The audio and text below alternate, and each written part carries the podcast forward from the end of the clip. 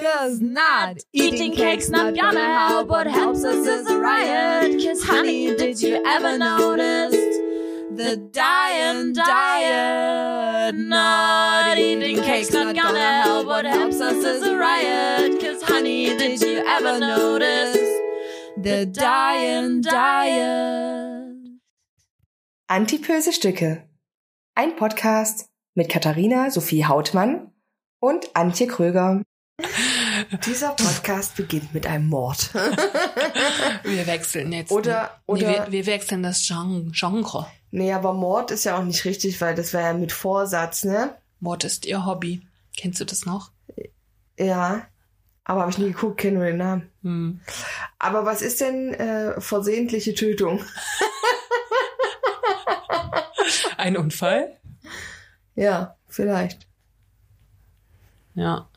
Versuchter Totschlag ist auch nicht richtig. Was nee, ich glaube, das? Totschlag ist auf jeden Fall ja. Nee, es ist ein Unfall einfach. Unfall Ja. mit Todesfolge vielleicht. Ja, das kann sein.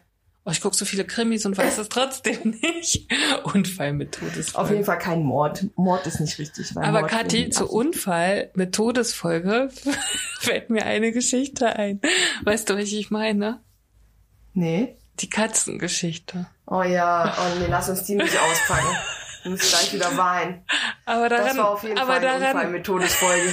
ja, aber daran muss ich manchmal tatsächlich noch denken. Ja, Ja, weil auch. ich, weil ich Zu dieses, meinem Leidwesen. weil ich so krass, also, ja. Jetzt fangen wir richtig an, Ja. ja. Auf jeden Fall. Ohne Mord.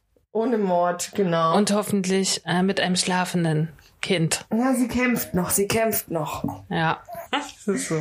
So, gut, Also- wir probieren es trotzdem. Herzlich willkommen. Herzlich willkommen. Herzlich willkommen bei den antipösen Stücken ähm, Staffel Nummer 4, Stück Nummer 4, richtig? Ja. Yay! Mega Ich komme schon total durcheinander. Wir hatten eigentlich das äh, für dieses Stück ein wenig anders geplant, aber das Leben kommt ja wie so häufig dazwischen. Eigentlich wollten wir mit einem tollen Interview um die Ecke kommen. Mhm. Aber das wird noch Das passieren. wird noch passieren. Wir werden den richtigen Moment äh, abpassen. Und dann könnt ihr schon gespannt sein, weil wir freuen uns da schon ganz schön drauf. Irgendwie, Ja, das stimmt. Ne? Das stimmt. In der nächsten Staffel werden wir ja wieder sowieso häufiger Gäste und Gästinnen haben. Weil dann dürfen wir ja auch wieder. Mhm. Ja. Ne? Ja, doppelt geimpft jetzt wir beide, Doppelt ne? geimpft, ja. Hält, hält, hält. Ja. Wir fühlen uns gut. Ja, Nichts passiert, Fall. wir leben Nichts noch. passiert, wir leben noch, genau. Ja. Obwohl wir so krasse, krasse, krasse Gruppe sind, ne? Krasse, Krasse antipöse, Risikogruppe. krasse antipöse Stücke Gruppe. Ja, genau. Das ist ja auch was total Sächsisches, ne, dass wir schon doppelt geimpft. Die all, all, viele andere Bundesländer haben ja viel größere Abstände dazwischen, auch bei allen anderen Impfstoffen als AstraZeneca. Ja, das habe ich gar nicht so Mhm. mitgekriegt. Ja, wir haben den kürzesten Zeitraum in Sachsen. Ich hatte genau drei Wochen. Ja, ich auch. Und äh, in allen anderen Bundesländern sind es aber auch da sechs. Hm, okay, So. verrückt. Ja, also es gibt ja immer so eine Empfehlung, ne? Und Sachsen hat praktisch den kleinsten Abstand genommen, Mhm. weil Sachsen äh, geht sozusagen den Weg, die meisten Zweitimpfungen zu haben dann schon. Mhm. Ne? Finde ich gut. Ja, für, also für mich persönlich fand ich es jetzt auch nicht so schlecht, halt irgendwie. Also, ab der nächsten Staffel wird's dann wieder ein wenig. Äh, guck mal, jetzt macht die Dropbox hier. De- Dein Computer sagt mir, Antje Krüger hat was in die Dropbox gelegt. Nein, habe ich wirklich nicht. Zumindest nicht jetzt. ja, der war auch, ich weiß nicht, der war gestern, glaube ich, das letzte Mal. Er hat, hat jetzt erst reagiert und hat mir, hat, hat, hat, hat, er etwas gesagt, was nicht so stimmt, aber egal. Ja, mein Computer belügt mich auch gelegentlich.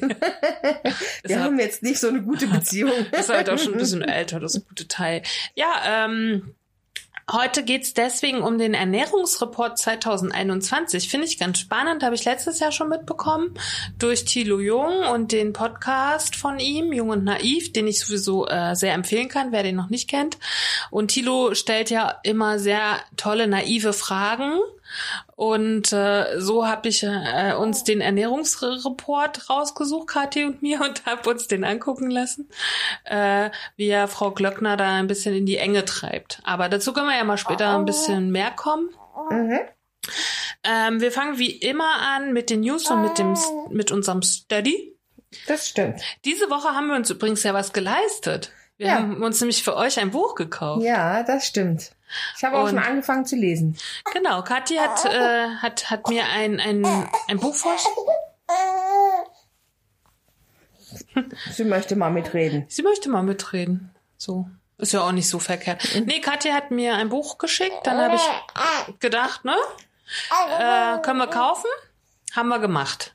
Und wir werden das jetzt für euch lesen und dann schon Genau, wir werden das Stück- mal besprechen dann. werden wir das mal besprechen, weil In bezüglich zu unserer Thematik Ja. auf jeden Fall. Also bis jetzt bin ich sehr, bin ich sehr einverstanden mit dem Buch. Und kann mir vorstellen, dass es auch ein paar schöne Sachen gibt, wenn wir das dann beide durchgelesen haben. Ja, Ähm, ich fand es bis jetzt auch sehr fesselnd. ja. Ähm, und das habe ich jetzt gesagt, damit ihr halt auch wirklich wisst, dass euer Geld, was ihr uns zur Verfügung stellt, irgendwie, dass wir damit auch was machen. Ja? Genau. Dass wir da auch noch mehr in die Den Thematik davon gehen. nicht essen. War ja bis jetzt auch nicht so möglich. Das stimmt. Irgendwie. Außerdem machen wir doch selber so tolles Essen. Wir müssen Das gar nicht stimmt. essen gehen. So. Ähm, also da auch nochmal der, der kleine Aufruf. Ist der kleine Zwerg jetzt bereit? Man weiß es nicht, irgendwie nicht so richtig. Aber sie kriegt das hin. Ja. Du machst Sadie, ich kümmere mich um den Zwerg. Ähm, ne, das nur nochmal als Hinweis, dass das sozusagen für uns schon auch wichtig ist, dass da mal ein bisschen Geld reinkommt. Einfach, ne, damit wir da nicht so auf unsere eigenen Konten gucken müssen, wenn wir mal ein Buch kaufen wollen oder eine Zeitschrift, sondern einfach sagen können, wir machen das jetzt mal, so wie wir es diese Woche gemacht haben. genau. Also vielen Dank für all die Unterstützerinnen und Unterstützer. Wir freuen uns sehr und wir hoffen äh, auch noch mal, dass demnächst ein bisschen mehr reinkommt. Ja. Weil, wie gesagt, nächste Staffel passiert einiges, wenn das alles so flutscht, wie wir uns das vorgenommen haben. Ne? Ja, das wird Und super. Ja, das wird super. Und wir haben halt auch jetzt wieder so ein paar, was ich ganz schön finde, wir haben öfter mal ja Mails in unserem Postfach, wo es so ein bisschen um Studienarbeiten oder irgendwie Leute, ne, die Mhm. das Thema Adiposität, Adipositas Adiposität. irgendwie anders äh, betrachten oder daran forschen und dass die uns auch finden. Und das ist ja eigentlich wirklich was ganz Tolles, finde ich. Ja, finde ich auch tatsächlich. Ne? Irgendwie, ich hatte auch praktisch, das war jetzt nicht über den Podcast, aber das war über meine Fotografie, hatte ich diese Woche irgendwie Kontakt mit jemandem aus Wien und da schreibt eine Masterarbeit auch über Adipositas und benutzt so ein paar Fotos von mir und sowas finde ich immer grundsätzlich so toll, Mhm. ne? weil, weil das zeigt, dass das Thema einfach wert ist, sich da umfangreich mit zu beschäftigen. Ja. Wo waren wir ja denn jetzt gerade? Ist gerade Beim Ernährungsreport. Ach so, ja, weil, genau, weil, weil ich, also, weil, wenn man erstmal hört, das Thema Ernährungsreport, ne, was hat das jetzt mit Adipositas zu tun? Aber letztendlich alles hat ja mit allem zu tun, halt, ne? Ja, und ich finde halt tatsächlich auch einfach, ähm, das, das fand ich tatsächlich ähm, das äh, irgendwie fast das einzige Positive, was, äh, wo ich mitgehen konnte bei dem, was die äh, Frau Klöckler gesagt hat. Klöckner. Klöckner, ähm, dass ähm, de- der Ernährungsreport und das Essverhalten von den Menschen ausschlaggebend ist, um politische Entscheidungen zu treffen, ne? wie eine Zuckersteuer oder oder oder. Und dementsprechend finde ich, ne, klar hat auch so ein Ernährungsbericht ähm, mit dem Thema, wie ernährt sich äh, das äh, deutsche Volk und äh, wie kann man eventuell daraus einen Nutzen ziehen oder Wissen, Erkenntnisse ziehen, die grundsätzlich der Gesellschaft dabei helfen, gesünder zu sein. Naja, und was ich halt äh, spannend finde, seit zwei, drei, vier Wochen, wo sozusagen die Covid-19-Pandemie ein wenig in den Köpfen am, am Abklingen ist, ne, gehen ja jetzt so langsam äh, andere Unkenrufe sozusagen, ne, passieren jetzt, dass zum Beispiel gesagt wird, irgendwie die größte Pandemie, die die Wissenschaftler sehen in den nächsten 30, 40 Jahren, ist Adipositas. Ne? Mhm. Und das hat natürlich auch nochmal Auswirkungen auf alles halt. Mhm. Und jetzt könnten wir sozusagen politisch ja Weichen stellen. Dafür ist ja der Ernährungsreport wichtig. Ja. Und ich habe das vorhin gerade zu Kathi gesagt. Ich habe diese Woche mal im Außen, also in der Straßenbahn oder irgendwie unterwegs, einfach ein bisschen mehr junge Mädchen beobachtet und finde halt schon, dass man sieht, dass die jungen Mädchen selbst, obwohl sie nicht, nicht dick sind, aber dass sie dicker sind. Mhm. Ne? Oder wie auch immer, also ihre Beine sind irgendwie umfangreicher, sag ich mal, und so. Weil wir haben neulich, haben mein Freund und ich eine alte Folge gesehen von mit, Mach's mit, mach's nach, mach's besser. Das ist so eine DDR-Sportsendung. Mhm. Und das war so, dass da praktisch, das kam am Wochenende und war ein, ein, ein Wettbewerb zwischen Schulklassen, jeweils Okay. von so Schulen. Und das müsste man eigentlich nochmal verlinken. Wir verlinken das mal in den Shownotes. Guckt euch das mal an, wie krass dünn die Kinder alle sind. Du hast keinen Dicken darunter. Okay. Gar nicht. Und das meine ich wirklich nicht, nicht abwerten oder so, aber einfach vom Beobachten. Ich habe dann auch zu meinem Freund gesagt, krass, fällt dir auf, wie krass dünn diese Kinder alle sind. Mhm. Und ich glaube aber, dass sich unsere Sehgewohnheit halt dann noch so krass verändert hat, weil die Jugendlichen sind nicht mehr so dünn. Sie sind Mhm. auch größer, glaube ich, also von der Körperlänge. Mhm. So. Und ich glaube, durch unsere ganze Ernährungsweise hat sich der Körper einfach verändert. Sie sind auch irgendwie kräftiger. Und ich habe mich neulich zum Beispiel auch gefragt, weil es in meiner Familie gibt es auch Menschen, die sehr viel Kraftsport machen. Das war ja, ist ja sozusagen auch was Neues, ne? Dieser, also dass Menschen so krass Kraftsport machen, weil früher gab es zwar Bodybuilder, aber das war nicht so im Mainstream, weißt du? Das stimmt. Das stimmt. Das war früher eher, früher war eher so Cardio und Fitness grundsätzlich, Ja. also so Ausdauersport und so. Ja. Ich glaube auch, dass es mit dem Kraftsport jetzt erst dazu gekommen ist. Ja. So, dann gehe ich mal gleich mal in die News rüber. Da. Ich habe nämlich für die News dieser Woche zwei Werbungen mitgebracht, zwei äh, Print-Werbungen. Das ist einmal Venus Gillette Mhm. und einmal H&M. Und ich würde dir die jetzt einfach mal zeigen Mhm. Ich, und du beschreibst mir dann, was du warte, ich mache das hier mit auf. Ich was du siehst, sozusagen, weil da war ich schon sehr erstaunt, dass äh, auch in so einigen äh, Zeitschriften, die ich die letzten zwei Wochen gesehen habe, fand ich, dass sich die Modelle verändert haben. Und zwar in zwei verschiedene Richtungen. Zum einen sind die Modelle durchweg, nicht durchweg, das stimmt nicht, sind die einige Modelle, wie soll ich es jetzt sagen, nicht mehr gar so dürre Mhm. und sie sind vielfältiger.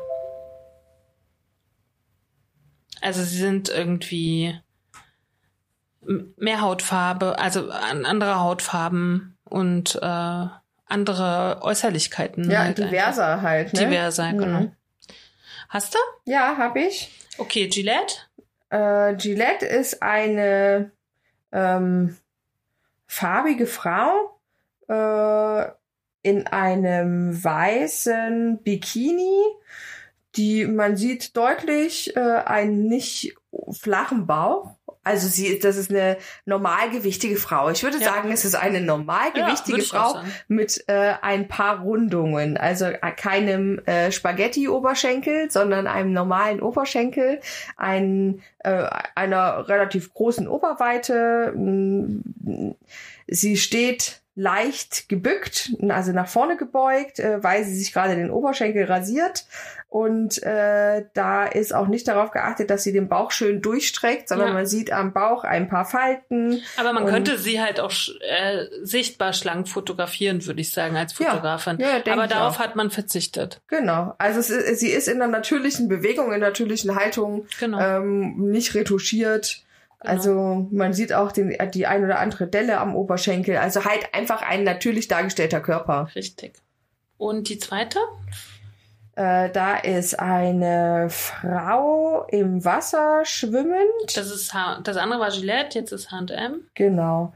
Ähm, auch große Oberweite ist offensichtlich wichtig, aber genau dasselbe, ähm, ein natürlicher Körper, die äh, Fettfältchen und Pölsterchen sind nicht retuschiert und äh, genau, es ist eine, ich würde mal denken, eine 38, 40 in der, in der äh, Konfektionsgröße wahrscheinlich. Mhm. Aber halt schon sichtbar äh, mit Rundungen, die wir sonst in der Mode nicht gesehen haben, fand Na, ich. zumindest nicht in der normalen Mode. Das sind, also das sind so die klassischen Curvy-Models eigentlich, ne? Ja. Von der Konfektionsgröße her und vom, Ja. ähm, genau, also die, die, also die Models, die große Größe präsentieren, die aber eigentlich keine große Größe haben, sondern eine normale Größe. Das finde ich halt auch, ne? Wenn man in der 42 ein Curvy-Model ist, finde ich, das hat man auch irgendwas falsch gemacht, ne? Ja. So. Nee, nicht man selbst, sondern. Nee, man selbst nicht, man wird da eingekastet.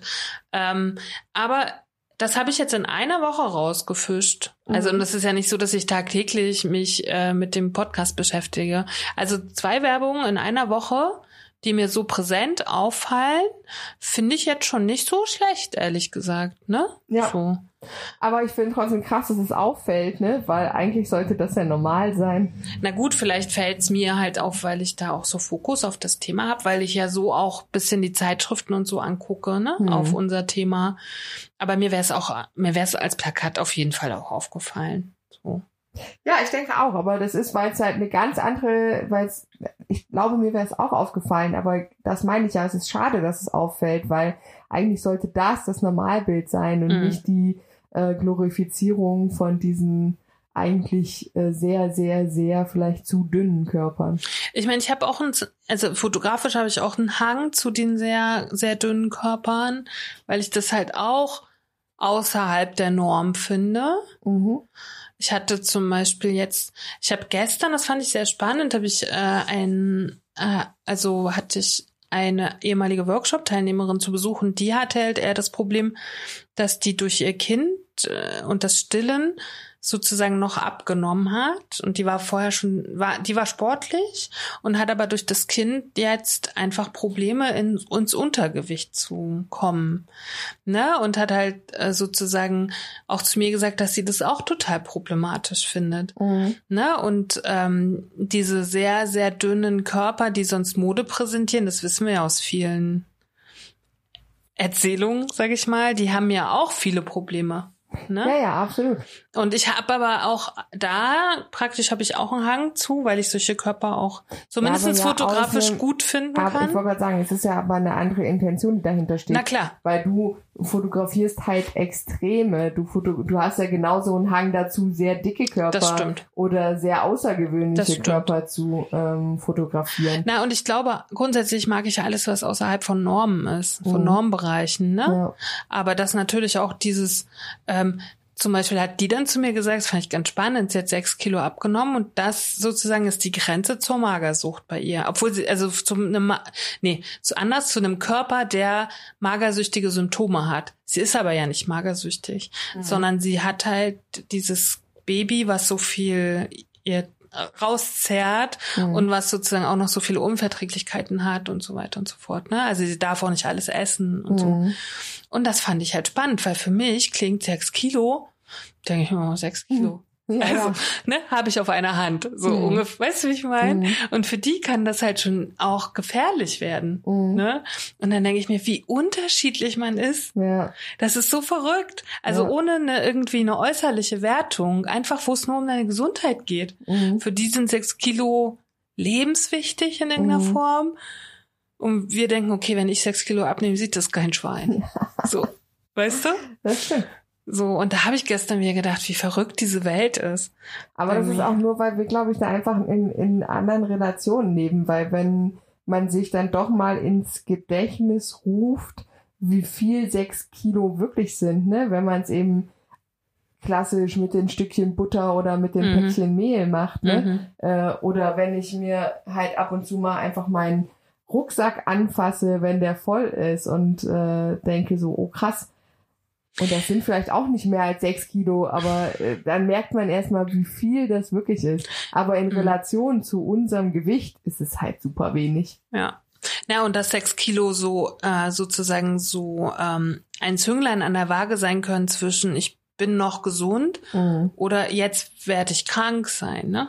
Obwohl ich glaube, auch das ist immer so ein bisschen ähm, das ist ja nicht so, das ist auf dem Papier so. Natürlich, ne? na klar. Aber ich glaube, dass ähm, Es ist ja auch nur so, so, so eine Maßeinheit, dass wir uns was vorstellen ja, ja, genau. darunter. Ne? Aber weil, weil ich meine, da sind, das sind jetzt noch sechs Kilo, die dazwischen liegen. Aber stell dir mal vor, jemand, ähm, wenn wir jetzt sagen, 40 Kilo sind die Grenze, weiß ich, weiß ich jetzt nicht, Hm. welch, was die Grenze ist zu äh, gefährlichem Untergewicht und Normalgewicht. Aber Hm. sagen wir jetzt mal an, nehmen wir jetzt mal an, es sind 40 Kilo und der äh, jemand wiegt äh, 40,5 und der andere wiegt 39,5, Mhm. dann ist ja nicht der eine unglaublich gesund und der andere unglaublich krank, so nur weil der eine ein halbes Kilo über und der andere ein halbes Hm. Kilo unter der Grenze Nee, liegt. natürlich nicht. Aber weil das sind ja fließende Übergänge, Hm. so. Ich glaube, es hat auch was mit einer Art von, kann ich dann noch alles machen, was ich für mein Leben brauche? Hm. So, ne? Ja. Ich, So. ich glaube auch, dass man darf es nicht als absolute Zahlen empfinden, Nein, sondern halt nicht. ne, so als als Ich glaube, das war auch nur so für mich eine Zahl, damit ich mir das vorstellen kann. Ja, ne? absolut. Ich habe sie natürlich, ich habe sie als letztes hochschwanger gesehen und habe mir gedacht, was ist mit dir passiert so? Mhm. Ne? Also mein Auge hat das schon wahrgenommen, Mhm. so ne? Und ähm, ich fand es halt nur so spannend, dass da jemand eine umgekehrte Problematik hat, sage Mhm. ich mal, und trotzdem auch damit so hadert oder damit, Mhm. ne? Ich glaube, viele andere schwangere Frauen oder ne, andere anders, viele Frauen, die schwanger waren, wären froh, Ja. ne? Die Mhm. Mehrheit ist doch froh, wenn sie dann ihre Kilos wieder los ist, Ja. ne? Und dass da auch, dass es aber andere Problematiken gibt. Und dafür bin ich halt schon dankbar, diese ganzen Leute immer zu treffen und dann auch so einen Perspektivwechsel zu Ja. haben halt. Aber man Ne? muss halt auch in der Lage sein, diesen Perspektivwechsel zuzulassen. Ich glaube, Hm. das können halt viele auch einfach nicht. Hm. Ja, aber ich glaube, deswegen kommen ja die Menschen dann vielleicht auch zu mir Mhm. halt, ne, um, um das auch zu zeigen halt, ne. Also auf jeden Fall bin ich froh, dass wir mittlerweile in der großen Werbung, Gillette und H&M sind ja nun wirklich Global Player, irgendwie scheinbar eine Veränderung haben. Vielleicht reagiert H&M auch so ein bisschen auf den Shitstorm, den die hatten. Mit den, weißt du, das war doch mit den Übergewichtigen, die die nicht mehr in den Filialen haben wollten. Halt Das irgendwie. war mir auch so krass. Genau. Ähm, vielleicht reagieren die auch ein bisschen drauf, keine Ahnung. Ja, und eigentlich, wenn man es jetzt auch mal ganz ähm, äh, wirtschaftlich betrachtet, wären die großen Unternehmen dumm, das nicht zu tun, weil das ist die zukünftige, wenn nicht sogar schon jetzige Zielgruppe, ne? Weil wir werden mehr. Im wahrsten Sinne. Oh, schönes Wortspiel. Ja, wir werden mehr. Ja. Ob ich das so gut finde, weiß ich nicht, halt irgendwie, aber ja, wir werden mehr. ja. Also es macht, äh, los, also was ich glaube, was das mehr machen bedeutet, ist aber auch eine einfachere Ha- Handhabung mit Adipositas Mhm. in der in der Außendarstellung, weil wenn mehr, dann wird's ja auch zu einer Art Normativität so. Mhm. Und ich glaube, Aber- das finde ich grundsätzlich nicht gut für die Gesellschaft halt. Ne? Nein, aber ich glaube, dass auch, ähm, wenn, äh, wenn das realisiert wird, wird, glaube ich, auch alles mal ein bisschen darauf angepasst. Auch Mm, präventive Medizin und, und, und. Also die nicht nur, Stühle. nicht nur Klamotten. Naja, das meine ich jetzt gerade gar nicht so, sondern halt tatsächlich, dass wenn dieses Thema nun wirklich mal als die Pandemie unserer heutigen Zeit anerkannt und gesehen wird und eben auch endlich mal als Krankheit anerkannt wird, dann kann man vielleicht auch dann wirklich mal anfangen, was dagegen zu tun Mhm. und nicht immer so die Leute, die gerade daran darunter leiden, ähm, stigmatisieren und auszugrenzen, sondern dann halt mal sagen, okay, offensichtlich ist es ein Problem, was um sich greift und was viele Menschen haben und was können wir denn tatsächlich effektiv dagegen tun, wie solche Sachen zu sagen, wir müssen offensichtlich an unserer Ernährung und an unserer Herstellung von Nahrung und vielleicht auch an der grundsätzlichen Lebenssituation von Menschen arbeiten, damit es möglich ist, dass Menschen wie, äh, wieder weggehen von komplett verarbeiteter Nahrung zu Naja, oder dass sie sich auf diese Nahrung verlassen können. ja, Dass sie sich darauf verlassen können, da, da sind gesunde Dinge drinne.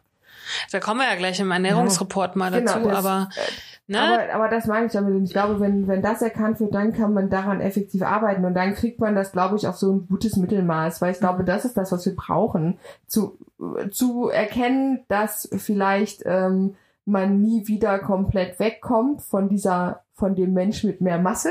Oh, ich liebe dieses, ich liebe es immer noch. Ähm, äh, aber dass M, man, M, M, M. ja, sondern dass man aber eventuell äh, zu einer zu einem gesunden Mensch mit mehr Masse kommt, ne? Weil äh, ich glaube nicht, dass Adipositas per se, also das viele Gewicht oder mehr Gewicht ähm, per se das Problem ist, sondern nur, ähm, dass man eben immer auch darauf achten muss, ist es noch gesund? Also beziehungsweise hat man äh, die guten Blutwerte, hat man alle, hat man Energie, fühlt man sich gut, ist man, äh, ist man halt, ist man körperlich Ja, gesund. oder, oder wo ist, sind da die Spannen, ne? Wo, was weiß ich, sind zehn Kilo über dem, Ich möchte gerne noch Wasser. ja, sind zehn Kilo, mache ich gleich, sind zehn Kilo noch drinne und akzeptieren wir lieber das, als wenn 60 Kilo aus irgendwelchen anderen Gründen dazukommen, ne? Und Ja. die dann gefährlich sind Ja, halt, ne? auf jeden Fall. Also das ist ja, ich habe übrigens auch äh, ganz kurz mit meiner Schwägerin gesprochen, als ich jetzt mal eine kurze Reise nach Mecklenburg-Vorpommern unternehmen durfte. Ähm, und die ist ja äh, Krankenschwester im OP-Krankenschwester, oder wie sagt man, Intensivkrankenschwester oder so. Und wir haben darüber gesprochen, weil ich kenne einen Fall in Leipzig, wo eine sehr adipöse Frau wieder nach Hause geschickt wurde, weil äh, kein Bett vorhanden war in der Uniklinik. Und äh, das fand ich irgendwie so ein, das fand ich so ein Unding Ja. irgendwie. Und haben mir gedacht, warum habt ihr für eine sehr adipöse Frau hier kein Bett? In Ja. der Uniklinik Leipzig, was ist da los? Und da habe ich mir mal mit ihr gesprochen und habe gesagt, sag mal, wie ist denn das, wenn da äh, ne, komme ich oder kommt jemand dahin? Habt ihr dann ein Bett? und dann sagt sie, wenn wir es nicht haben, haben wir es spätestens morgen. Ich so, wie? Und dann hat sie mir erzählt, dass das praktisch bestellt wird. Ne? Also kommt ein sehr adipöser Mensch und die haben jetzt kein, die normalen Betten sind ja wohl bis 150 Kilo sowieso ausgelegt, glaube ich, Mhm. ne? Irgendwie. Und alles, was sozusagen drüber ist, da wird, und das kommt nicht so selten vor, hat sie mir auch gesagt. Gerade bei auch bei älteren Leuten. Ähm, dann kommt so ein Patient oder so eine Patientin, wird halt ein Bett bestellt. Und es kommt dann spätestens am nächsten Tag. Okay, cool. Habe ich auch gedacht. Also sie hat gesagt, das ist gar kein Problem. Die haben einen Haufen adipöse Menschen dort auf, also dort, wo sie arbeitet. Es würde mich auch wundern, wenn es anders wäre, weil ich meine, gerade die Menschen mit viel Gewicht sind ja die, die nun tatsächlich einfach äh, risikomäßig wahrscheinlich häufiger im Krankenhaus sind. Ja, jetzt vielleicht einfach mal mit dem, oder hast du noch News? Aber ja, ich habe noch eine News, aber ich wollte noch wirklich was Wichtiges sagen. Ihr, wir werden mehr, hast du gesagt, aber ich habe es vergessen. Kommt Ja, noch zurück. Ich habe äh, noch eine News und zwar die kommt aus dem Zeitmagazin 0521 und da hat mir irgendwie hat mich die Überschrift angesprochen und dann habe ich mir das durchgelesen und fand es sehr lustig. Hat mich auch ein bisschen an Kathi erinnert, muss ich zugeben. Hier steht als Überschrift fehlt einer Beziehung, in der es viel um Essen geht, die Leidenschaft. Da hat's mich noch nicht an dich erinnert übrigens. Erst im Text. da hat's mich schon mal angesprochen, wo ich mir dachte, na, bei mir geht's ja auch viel um Essen. Muss ich mir mal durchlesen, halt irgendwie. So, ich äh, würde das mal, also wie gesagt, das kommt aus einem Zeitmagazin und beantwortet hat es der Paartherapeut Wolfgang Schmidbauer. Also, hier kommt jetzt das äh, kleine, die kleine Hilfeanleitung. Herr Schmidbauer, ich habe darüber nachgedacht, welche Sätze ich meiner Frau am welche Sätze ich meiner Frau am häufigsten sage. Auf Platz eins landete unangefochten, was essen wir heute? Oh, da hat sich an mich erinnert. Da hat sie, Ja. da habe ich sofort an Kathi gedacht. Also das ist bei mir nicht so, aber bei Kathi. ja, das ist bei mir wirklich so. Auf, also auf Platz eins landet unangefochten, was essen wir heute? Gefolgt von, kaufst du noch Brot? Oh ja, oh Gott. Beziehungsweise haben wir noch Brot? Und wollen wir heute nicht was bestellen? Oh Gott. Oh Gott. Weißt du, warum ich, das gesagt habe? Es ist 1A meine, meine Deine Kommunikation. Kommunikation. Okay, und fehlt die Leidenschaft? Nö. Gut. Haben wir es eigentlich schon beantwortet, müssen wir nicht weitermachen. Ich würde trotzdem nochmal lesen. Ähm, bedeutet Liebe am Ende, bedeutet, be, bedeutet Liebe am Ende einfach die ganze Zeit über Essen zu reden. so, Herr Schmidbauer sagt, tja, was soll ich da sagen? Diese Fragen, die Sie Ihrer Frau stellen, zeugen ja schon von einer gewissen Asymmetrie, oder? Die Zuständigkeit für Essen scheint bei ihnen in der Beziehung noch recht traditionell verteilt. Sie ist Aufgabe der Frau. Dann sagt der Interviewer, nein, nein. Ich komme hier mit dem Laptop noch nicht ganz klar jetzt. Nein, nein, ich koche schon auch und gehe natürlich auch einkaufen. Ich habe nur ständig das Bedürfnis, mich mit ihr abzusprechen. Herr Schmidtbauer sagt, aber das ist es doch ganz, das ist doch ganz angenehm. Essen ist ja etwas, was die meisten Leute gerne tun. Außerdem unterteilt es den Tag ganz gut. Da ist es, äh, das ist vor allem für Menschen in Familien wichtig. Mahlzeiten strukturieren das Familienleben und schaffen es dabei auch noch, Genuss und Notwendigkeit zu verbinden. Der Interviewer, das stimmt. Ich sehe die Frau eigentlich auch nur beim Essen. Schön. Ansonsten arbeiten wir beide den ganzen Tag. Okay. Ja. Hallo, Schatz. Wir essen jetzt. Ich sehe dich irgendwie nur beim Essen. Das könnte auch ein Vorwurf sein. Stimmt. Man könnte beim Essen und beim Essen, ne? Mhm. Beim Vorgang und Mhm. beim Ja, ja. einen anderen Vorgang. Schön.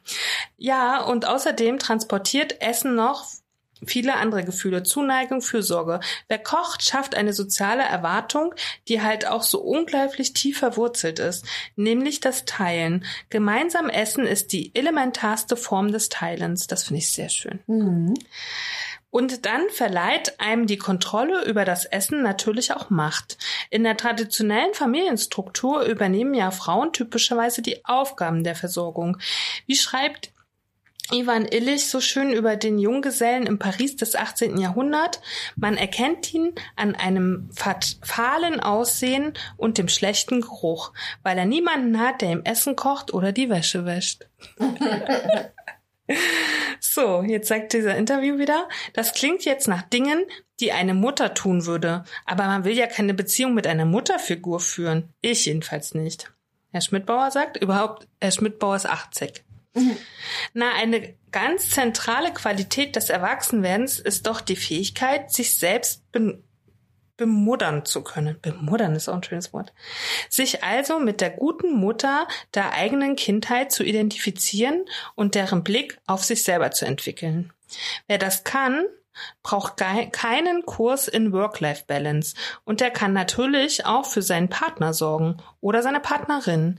Die alte Arbeitseinteilung ist heute weg. Männer haben sich neue Rollen erobert und kochen jetzt auch für die Familie. Und diese Männer verstehen natürlich auch, dass es ein Ursprung tiefer Kränkung ist, wenn man etwas zu essen zubereitet, das dem anderen nicht schmeckt. Jetzt sagt der Interviewer, deswegen sagt man natürlich immer, dass es schmeckt, sowohl der Mutter als auch dem Partner oder der Partnerin. Herr Schmidtbauer, genau. Ein höflicher Partner oder eine Partnerin lobt das Essen. Das schwäbische Lob, wenn ich nichts sage, ist alles in Ordnung, das wird in der Paartherapie als nicht ratsam kategorisiert. Essen gehört gelobt. So heißt unsere Folge, okay? Essen Ja. gehört gelobt.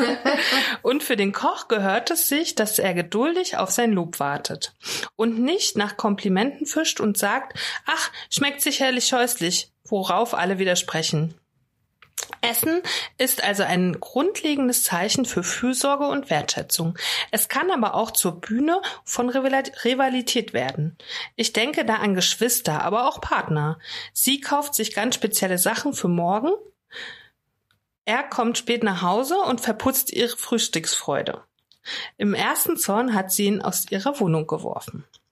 Das könnte, das könnte ja auch sein. So, das letzte. Jetzt sagt der Interviewer wieder. Jetzt gibt es den gemeinsamen Spruch, gemeinen Spruch. Essen ist der Sex der alten Leute. Fehlt einer Beziehung, in der es viel um Essen geht, die Leidenschaft? Fragezeichen. Herr Schmidtbauer. Das ist einfach ein blöder Spruch. Es ist ja unsinnig zu denken, dass eine Lust durch die andere ersetzt werden kann. Die Befriedigung durch Essen begleitet einen das ganze Leben. Die Freude daran sollte eher ein Modell für die Freude am Sex sein, weil sie so einfach und alltäglich ist. Dieser Spruch entwer entwertet eigentlich beides, das Essen und den Sex. Natürlich essen junge Menschen auch gerne und natürlich haben ältere Menschen Sex.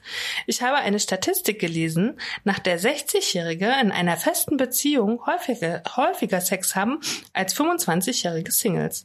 Nur wenn man die, nur wenn man in die Medien guckt, scheint es, als hätten ausschließlich junge Leute Sex und sonst niemand.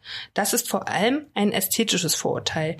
Die idealisierte Sexualität setzt den jugendlichen Körper voraus. Das ist beim Essen ähnlich. Da soll es auch immer appetitlich aussehen. Dabei hat in beiden Bereichen das Aussehen nichts mit der Qualität zu tun. Schön. Fand ich sehr schön. Ja. So. Ist auch mal irgendwie ein cooles Thema, cool umgesetzt. Irgendwie Ja. ein bisschen lustig auch. Hm. Ne? Weil das sind schon spannende Fragen. Ja. Also ich habe manchmal schon das Gefühl, es geht gerade bei mir mehr um Essen als um Sex. Ich hätte es gerne mal ein bisschen umgekehrt wieder. So, so eine Ausgeglichenheit dabei wäre schön. Bei mir geht aber auch nur eins. Essen oder Sex. Na, zusammen mache ich es auch selten. Ja, aber es gibt ja auch Leute, die irgendwie essen, schön essen und dann so. Nee, ähm, also wenn ich satt bin, dann habe ich nicht so gerne Sex.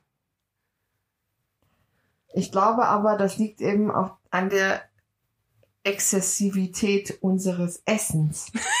Weil wir sind ja dann nicht nur satt, wir sind ja dann Kummer. voll, voll eigentlich. Also Hm. dann habe ich auch nicht gerne Sex, weil dann schwabbert zu viel in meinem Magen rum. Nee, dann habe ich auch gar keine Lust, mich zu bewegen und so. Ja, Irgendwie, ne? Aber ja, aber aber hungriges, also hungriger Sex im Sinne von während ich Hunger habe, ist auch nicht cool. Nee, aber ich, äh, mm, ja, ich habe dann lieber andere Sachen intus, ehrlich gesagt. so, genug persönlich, Okay. genug persönliche. Viel äh, Spaß mit den Bildern in eurem Kopf. Ja, aber ich meine jetzt was ganz anderes, glaube ich, als du meinst. halt. Kathi ist eigentlich die Versaute von uns beiden. Würde ich sagen. Nein. Doch. so, ich bin mit meinen News am Ende. Ich bin auch am Ende jetzt Bin hier. am Ende. Na, dann lass uns äh, dem Ernährungsbericht widmen. Ja, Lass uns ich mache ihn mal Uns? auf, ja. Dem Ernährungsbericht. Also den Ernährungsreport, ich äh, referiere mal das, was ich noch aus, erstmal auswendig weiß.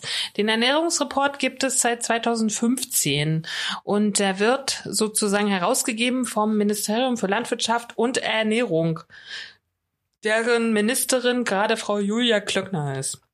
Unsere heißgeliebte pfälzische Ministerin. Ich habe vorhin schon gesagt, ich weiß auch ein bisschen Gossip über sie. Sehr gut. Also Also- erstmal der Bericht.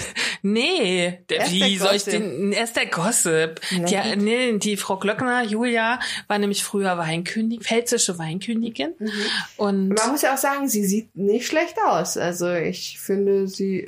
Also Na, ich sie ist meine, Mitte wenn man 40, das, ne? wenn man das werten möchte, aber ich finde, die hat ein sehr gepflegtes, also es gibt ja so viel, also es ist auch ein bisschen, das, das ist ein bisschen klischee und vorteilhaft belastet, was ich jetzt sage, ähm, aber es gibt ja ähm, doch mehr eher nicht so attraktive Politikerinnen als Obwohl, wenn man jetzt Annalena, Annalena anguckt, Ja, vielleicht wird's auch mittlerweile, weil ähm, ich glaube, das wird mittlerweile ein bisschen anders. Ich glaube, da ändert sich auch gerade einiges.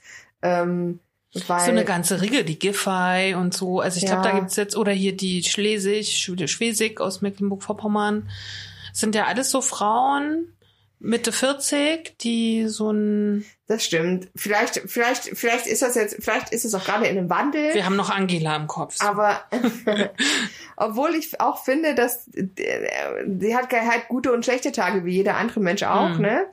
Ich finde auch Tage, an denen sieht Frau Merkel irgendwie nicht schlecht aus. Hm. So, also da denke ich mir immer so, ja, sie hat schon Züge, also sehr sympathische Züge manchmal, Das habe ich vor allen Dingen, wenn sie sehr humane Sachen sagt oder auf sehr auf Menschlichkeit äh, äh, uns äh, sozusagen auffordert, menschlich zu sein, was sie ja des Öfteren getan hat, schon vor der Pandemie. Äh, in den Momenten fand ich, sah sie wirklich gut aus, Mhm. so für mich. Ne? Genau. Weil das sozusagen, da hast du dann schon die gute, auch Christ, vielleicht christliche Seele so ein bisschen durchgesehen Mhm. halt, ne? Ähm, ja, der Gossip ist, dass ich irgendwo gelesen habe, dass, dass hier Frau Glöckner hat 17 Kilo auch abgenommen. Und äh, das hat sie mit Weight Watchers getan.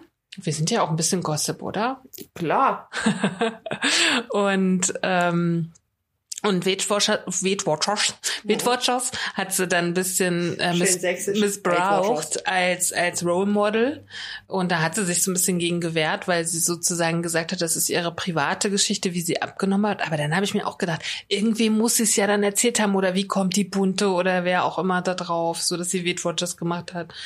Also irgendwoher müssen die doch immer ihre Informationen haben. Wenn ich es niemandem erzähle, weiß es doch auch niemand, oder? Oder 17 Kilo. Woher weiß das denn jemand? Ja.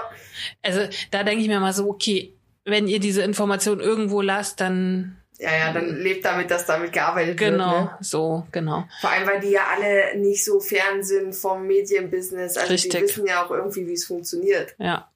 Naja, und äh, Frau Glöckner, äh, wie gesagt, hat äh, auch mal ein paar Gewichtsprobleme gehabt. Deswegen wundert's mich umso mehr.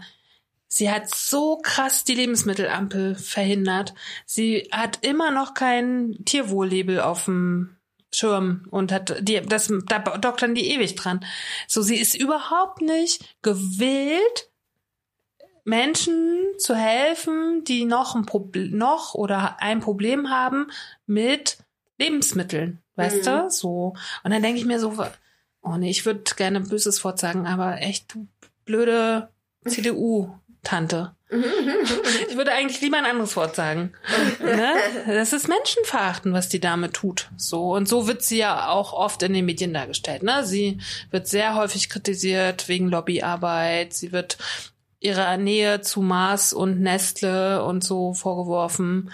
Ne? Und sozusagen, dass sie lange einfach die Lebensmittelampel äh, ignoriert hat das- oder sogar verhindert hat. Und den Nutri-Score hat sie letztendlich nur klein beigegeben, weil die, die Stimmen danach so laut wurden halt, Mhm. ne? Und naja, aber auf jeden Fall die Frau Klöckner und ihr Ministerium geben diesen Ernährungsreport äh, heraus. Könnt ihr euch alle runterladen. Wir äh, verlinken den auch, wo das ist. Deutschland, wie es ist. Der BMEL Ernährungsreport 2021. Wie gesagt, das sechste Jahr. Und dann sitzen die da in der Pressekonferenz, sie und irgendein so Professor, der das irgendwie mit betreut hat. Ja, ich, ja. So, und was ich aber ganz spannend finde, weil das war auch, als ich mir das durchgelesen habe, sozusagen meine erste Wahrnehmung. Wen haben die da gefragt? Hast du dich da auch gefragt? Hast du dich das auch gefragt? Das haben die doch aber noch beantwortet, oder? Also der Typ hat das zumindest beantwortet. Der hat gesagt, es ist eine, Forsa-Umfrage? eine Telefonumfrage. Ach ja, stimmt, stimmt, hast recht. Und da, ich weiß, habe noch nicht mehr auf dem Schirm, wie viele Menschen sie da befragen. Also ich habe das hier kurz äh, rausgesucht. Sie haben von Januar bis Februar 21 rund 1000 Bundesbürgerinnen und Bundesbürger ab 14 Jahren telefonisch zu ihren Ess- und Einkaufsgewohnheiten befragt. Genau, 1000 Leute. Mhm. Weil all das, was ich wir euch jetzt ganz kurz vorstellen, den Rest könnt ihr euch dann selber erlesen, ähm, finde ich, ist schon eine sehr eine Meinung oder ein Verhalten, was würde ich sagen, Mittelschicht und aufwärts ist. Mhm. Oder? Wie hast du das äh, empfunden? Ich glaube nicht, dass das in prekären Lebenssituationen eine Rolle spielt, was die da auch alles gefragt haben. Ah, ich fand eine Stelle ganz schwierig, die sie irgendwie gesagt hat. Aber fang erst mal an. Wir können ja dann. Genau, ich fange erst mal an. Ich muss hier mit Katis Laptop klarkommen, weil mit meinem nehmen wir auf. Und deswegen ähm, muss ich hier immer ein bisschen. Finger ist nach oben und nach unten. Ja, aber ich bin jetzt ganz unten und jetzt muss ich durch den ganzen Report wieder nach oben scrollen. Kannst du nicht an, an der Seite, ist doch meistens eine Leiste. Aber ich finde auch schön, ganz am Anfang ist erstmal ein Foto von ihr im Ernährungsreport. Ach so. Ah, ich habe jetzt gedacht, von mir hätte ich mir Ach gedacht, so, das denn nein? Kathi. Und äh, Frau Glöckner sagt am Anfang, bewusster einkaufen, regionale Erzeuger unterstützen und dabei etwas für den Klimaschutz tun. Das ist für viele wichtig. Okay. Wir wissen ja, dass für Frau Glöckner Klimaschutz nicht so wichtig ist. So. Ihre Julia Klöckner. So, dann kommt hier als erstes, stimmt's oder stimmt's nicht? Kathi, Frauen essen häufiger Süßes und Knappereien. Stimmt oder stimmt nicht? Ich würde spontan Ja sagen. Stimmt. 32 Prozent der weiblichen Befragten nehmen diese Lebensmittel täglich zu sich. Unter den männlichen Befragten tun dies 21 Prozent. Mhm. Kalorienarm ist nicht mehr ganz so wichtig. Stimmt oder stimmt nicht? Ich, aus meiner Perspektive stimmt das. Aber ich weiß nicht, ob das der Allgemeinheit so geht. Ja, stimmt. Dass das Essen kalorienarm ist, war im Jahr 2015 insgesamt 44 Prozent der Befragten wichtig. Heute sind es noch 35 Prozent. Am relevantesten ist kalorienarmes Essen für die über 60-Jährigen. Finde ich spannend. Mhm. So, nächste Frage. Lebensmittel liefern lassen, das ist Alltag in Deutschland. Stimmt oder stimmt nicht? Ja. Stimmt nicht. In den vergangenen zwölf Monaten haben sich nur 13 Prozent der Befragten Lebensmittel oder Getränke nach Hause liefern lassen. Ach so, nicht essen, sondern quasi Lebensmittel Einkauf. liefern. Mhm. Hm. Okay. So, bei den Jüngeren ist die Lust am Kochen im Vergleich zu 2020 stark gestiegen. Ja. Stimmt oder stimmt nicht? Würde ich sagen, stimmt.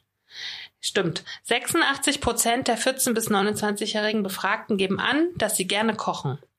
Im Jahr 2020 waren es 72 Prozent. Das ist ordentlich gestiegen. Mhm. So, der Geschmack des Essens ist nicht in jeder Lebensphase gleich wichtig. Stimmt oder stimmt nicht? Ja, stimmt. Ja, nein, stimmt nicht. Zwar verändert sich der Geschmackssinn oft mit dem Älterwerden, dass das Essen schmeckt, ist den Befragten jedoch über alle Altersgruppen hinweg wichtig. Okay. So, Äh, gut, ist auch eigentlich logisch. das gehen sie. So, worauf kommt es beim Essen an? 51 Prozent einfache und schnelle Zubereitung. 99 Prozent Geschmack. 91 Prozent gesund. 35 Prozent kalorienarm. Ey, Kathi, Ja. 91 Prozent sagen, es muss gesund sein. Das ist eine Zahl, die ich niemals glaube. Ich auch nicht. Never. Obwohl, naja, du musst halt immer sehen, es sind tausend Leute befragt worden. Jetzt weißt du nicht, aus welcher Schicht die kommen. Ähm, jetzt weißt du nicht, ähm, was sie sagen und was tatsächlich. Weißt du, Papier ist Aber- geduldig, Ja, aber das stimmt, aber 90 Prozent irgendwie, das finde ich so viel. Also wenn ich mal mein Kochverhalten mit 20 angeguckt habe, äh, ja, da war mir total unwichtig, ob das gesund ist. das stimmt. Aber wenn dich, guck mal, das ist aber eine andere. Es ist ja wirklich eine. Die Entwicklung ist ja anders. Das Thema ähm, gesunde Ernährung ist ja aktuell gerade omnipräsent. Aber auch Und- bei den jungen Leuten? Ja, voll. Ich glaube gerade bei den jungen Okay. Leuten, weil bei den jungen Leuten ist ja äh, Veganismus und Ja, das äh, stimmt, du hast recht. Vegetarismus, ist das das richtige Wort? Weiß ich nicht. Übrigens, das finde ich, weiß ich auch noch aus dem Kopf, weil das so schöne Zahlen sind. Vegetarier hat sich verdoppelt von Mhm. 5 auf 10 Prozent und Veganismus hat sich auch verdoppelt von 1 auf 2 Prozent. Kann ich mir gut merken. Ja. Aber beides hat sich verdoppelt. Das ist Ja. schon auch krass, Und, ne? und ich glaube, und das glaube ich ist tatsächlich in den, äh, das ist geschuldet, weil ganz viele junge Leute mittlerweile sich ähm, politisieren. Und Mhm. äh, zum Politisieren gehört ja für die jungen Leute gerade das Thema Klimawandel, Umweltschutz. Und da ist ja ein zentrales Thema äh, die Massentierhaltung. Ja. Und da ist ja, und da knüpft sich ja gesunde Ernährung auch an. Und ähm, das heißt, ich glaube zumindest jeder, äh, jeder zweite, den du fragst, wird dir sagen, natürlich ist mir das wichtig, dass mein Essen gesund ist. Ob die dann, ob die gesund essen oder ob die Mhm. überhaupt einschätzen können, welches Essen ist gesund und welches nicht, das ist ja die zweite Frage. Aber ich glaube, wenn du jemanden fragst, ist es dir wichtig, dass dein Essen gesund ist, dir ja eigentlich so gut wie jeder sagen, klar ist mir das wichtig. Hm. So, Frage. Wie oft kochen die Menschen hierzulande? So, wie viel kochen fast täglich? Ich sage 40 Prozent. 52 Prozent. Ah, doch so viel. Zwei bis dreimal die Woche sind 30 Prozent. Sieben Prozent einmal pro Woche und drei Prozent seltener. Das fand ich echt krass viel. Und acht, so acht Prozent nie. Okay. Also, weil ich bin jetzt so gerade von mir ausgegangen. Ich koche nicht jeden Tag frisch.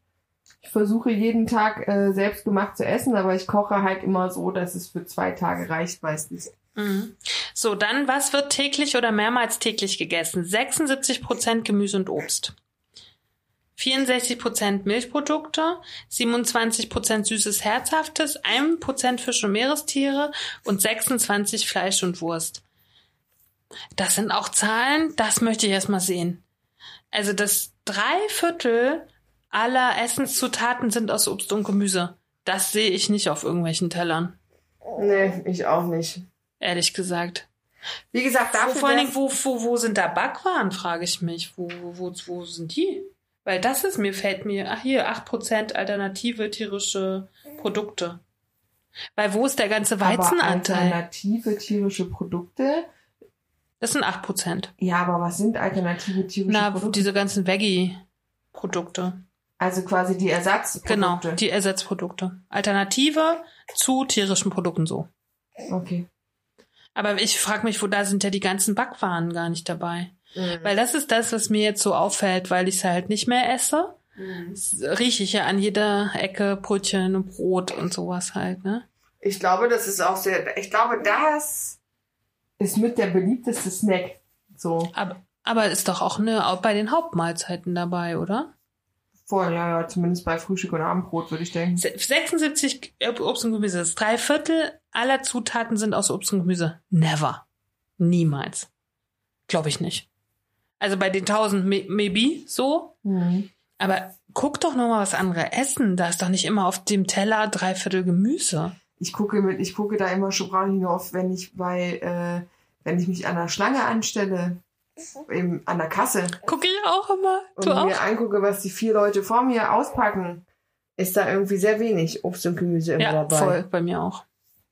Also sehe ich, Äh, gucke Ist aber witzig, ähm, so bei Jugendlichen bis jungen Erwachsenen, also ich sag mal so bis, äh, bis knapp unter die 30, würde ich sagen. Da ist es recht viel. Ich glaube, da ist so dieses Bewusstsein über, ähm, über frische Ernährung und Selbstzubereiten und so, Ja. ist, glaube ich, höher als in unserer Generation. Mm, Ja, oder bei uns in der Generation, ich kenne halt schon auch einige, die praktisch nicht in Supermärkte gehen, ne? Die holen sich dann, die kriegen eine Gemüsekiste oder gehen auf den Markt und holen halt im Supermarkt dann nur den Rest irgendwie, ne? Das gibt's ja auch. Ähm, aber das stimmt schon. Ich glaube, du, das hatte ich eben echt vergessen, dass die ganz Jungen doch dann noch wieder einen anderen Zugang haben als wir, als wir jung waren. Ne? Ja. Uns, bei uns auch. war irgendwie Sex, Drugs und Rock'n'Roll so ein bisschen. Ja, zumindest war dieses Ernährungsthema und vor allem alles, was damit, ich glaube, dass man das einfach so ein bisschen weggeschoben hat, weil man noch nicht so erkannt hat, welche Auswirkungen das grundsätzlich auf so eine Gesamtgesellschaft hat und äh, Da, auf, auf, die, auf die Zukunft von so einem Planeten. Ja, und das äh, gleiche passiert ja übrigens gerade auch mit dem Rauchen. Ne? Ja. Wir haben ja mega Kampagnen gerade gegens Rauchen halt. Ich habe auch das Gefühl, es raucht kaum noch jemand und die Leute, die noch rauchen, das sind voll die die verstecken sich. Das sind, es sind gefühlt aber auch voll die Aliens, Nein, ich kenne viele, die rauchen. echt, ich kenne Ja. mittlerweile so gut wie keinen mehr, der raucht. Doch, ich schon. Aber die gehen halt immer alle raus oder sind dann irgendwie kurz verschwunden und so halt, ne? Irgendwie. Na, wir machen mal weiter, finde ich ganz spannend, weil ich hatte gerade neulich sowas rausgesucht. In Australien kostet eine Schachtel Zigaretten 20 Euro.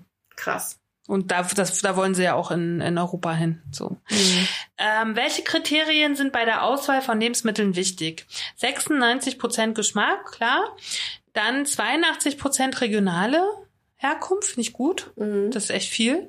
78 Prozent Saisonalität.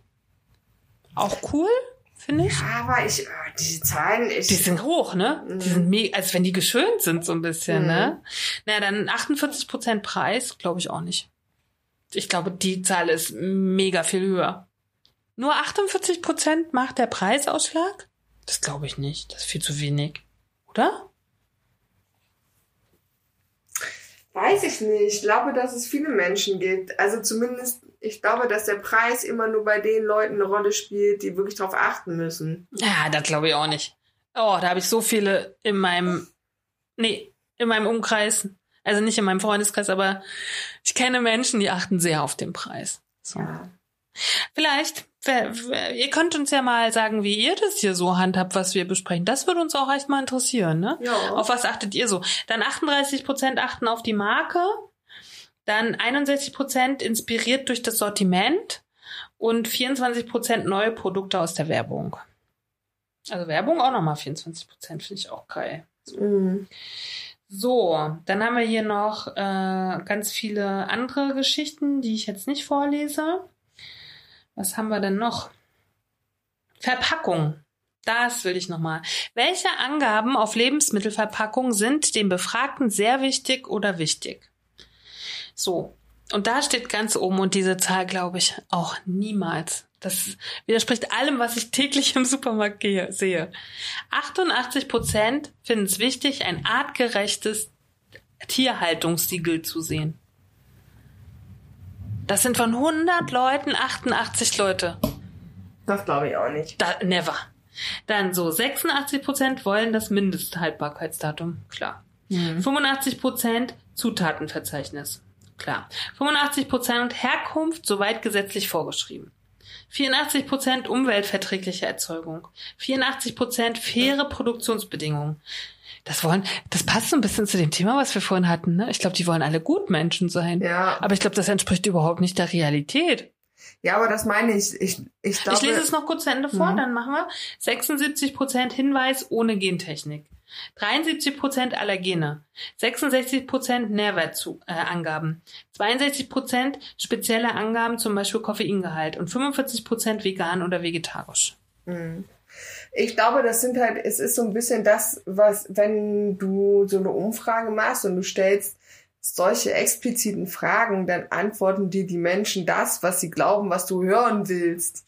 Ja, oder das, was in den Vorgaben ist. Ja. Die arbeiten, die machen doch nicht frei. Und ich finde auch zum Beispiel eine Kategorie ist auch, wie weniger ist äh, süß genug. Also weniger ist süß genug.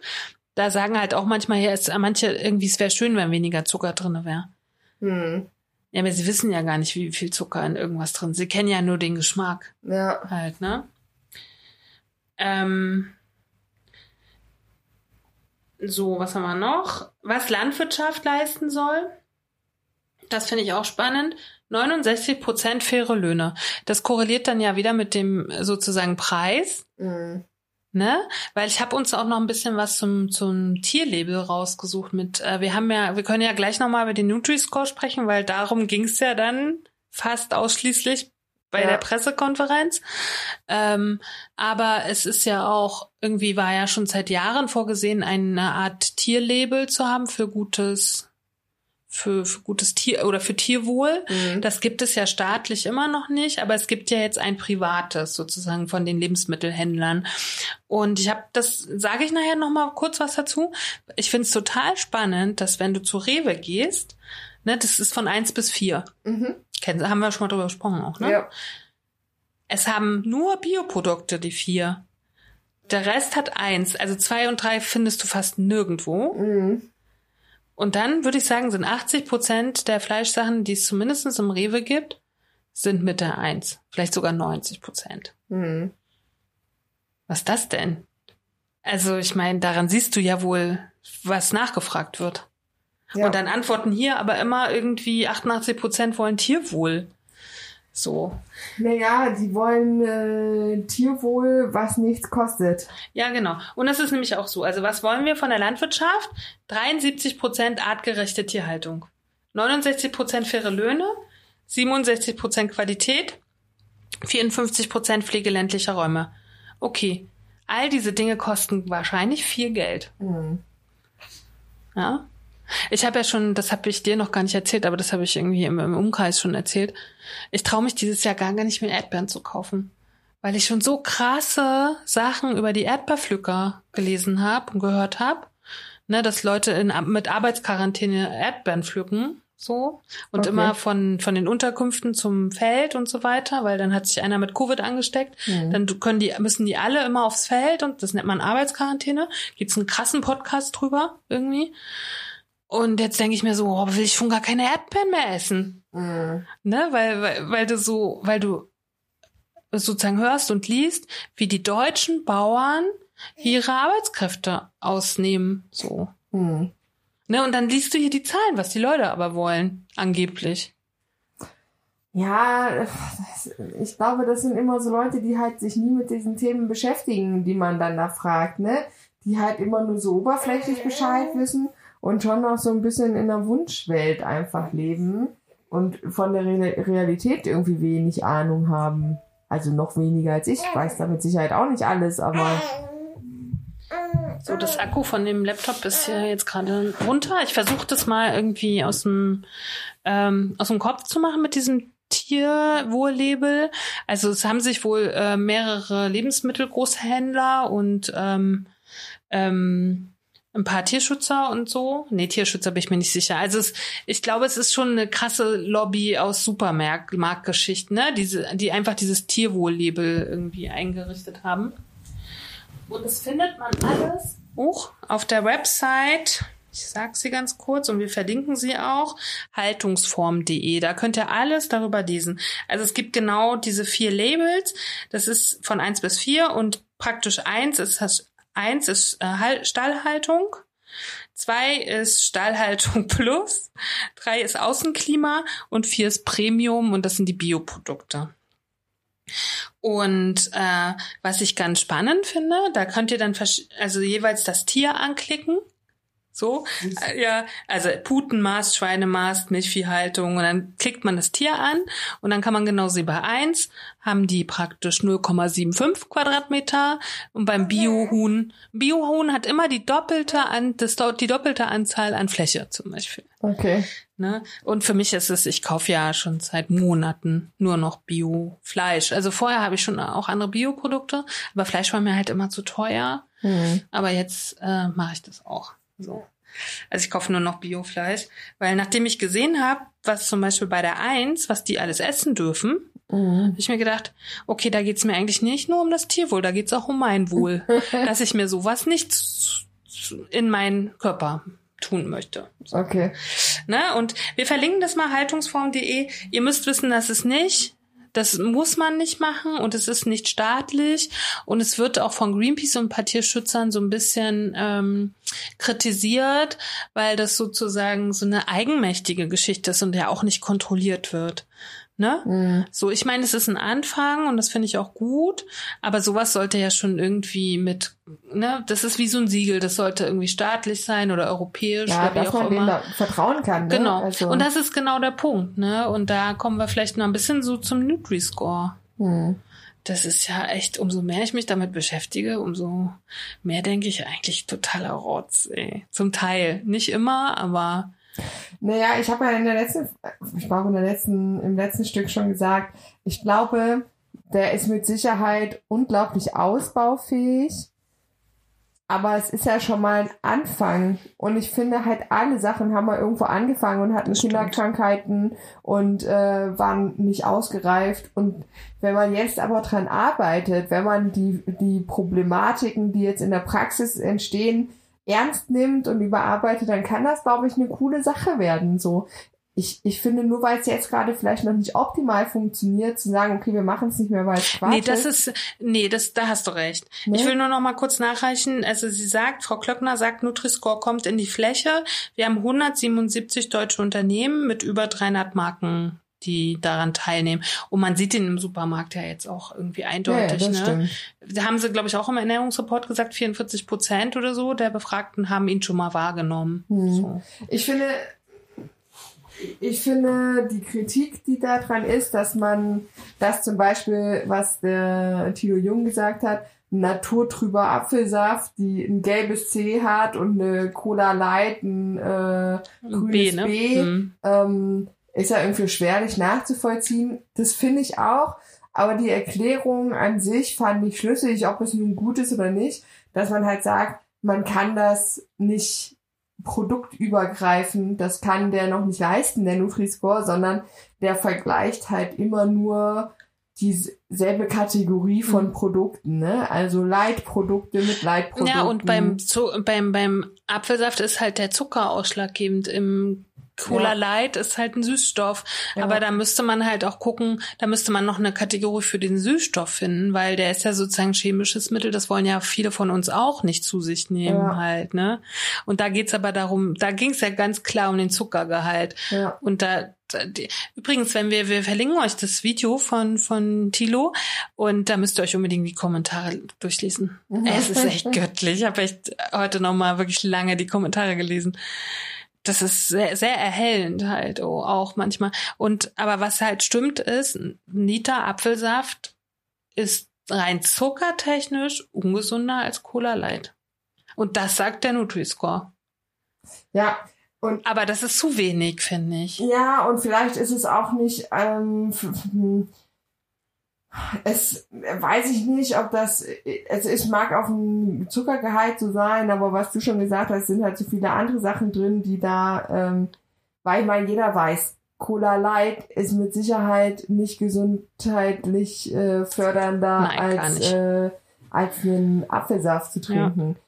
Wo wir uns auch einig sind, dass äh, wenn man nur Apfelsaft trinkt oder nur süße Säfte oder grundsätzlich süße Getränke, hat man halt einfach verloren, weil das ist, äh, ich glaube, das ist das Schlimmste für fürs Körpergewicht und so, weil es so das sind, das sind Sachen, die man so unbewusst zu sich nimmt, die äh, keinen großen Sättigungseffekt Ja. äh, haben und wo halt einfach Kalorien in den Körper geschüttet werden, ohne dass sie beachtet werden. Ja, und vor allen Dingen ist es ja auch bei, das wissen ja viele gar nicht, dass Obst und Gemüse halt einfach auch süßer gezüchtet werden mittlerweile, ne? Ja. Und der Apfelsaft von vor 20 Jahren ist überhaupt nicht mehr vergleichbar mit dem Apfelsaft, den es heute gibt. Ja. Und ich habe neulich so ein, so ein schönes Video gesehen von einem Arzt, der gesagt hat, okay, wir müssen uns auch mal bewusst werden, wie viel Äpfel sind in diesem Apfelsaft drin. Da geht's, Ja. es geht irgendwie anscheinend wirklich oft um diesen Apfelsaft irgendwie. Mhm. Ähm, und dann müssen wir überlegen,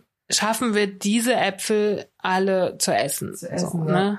Irgendwie. Ich finde auch, es darf mal sein, ne? Und darum geht's ja auch. Ähm, aber irgendwie dieses Cola suggeriert ja, oder da ging es auch noch mal ganz klar um so paar Nestle-Produkte, die da so ein bisschen irgendwie schön färben mit ihren Angaben. Mhm.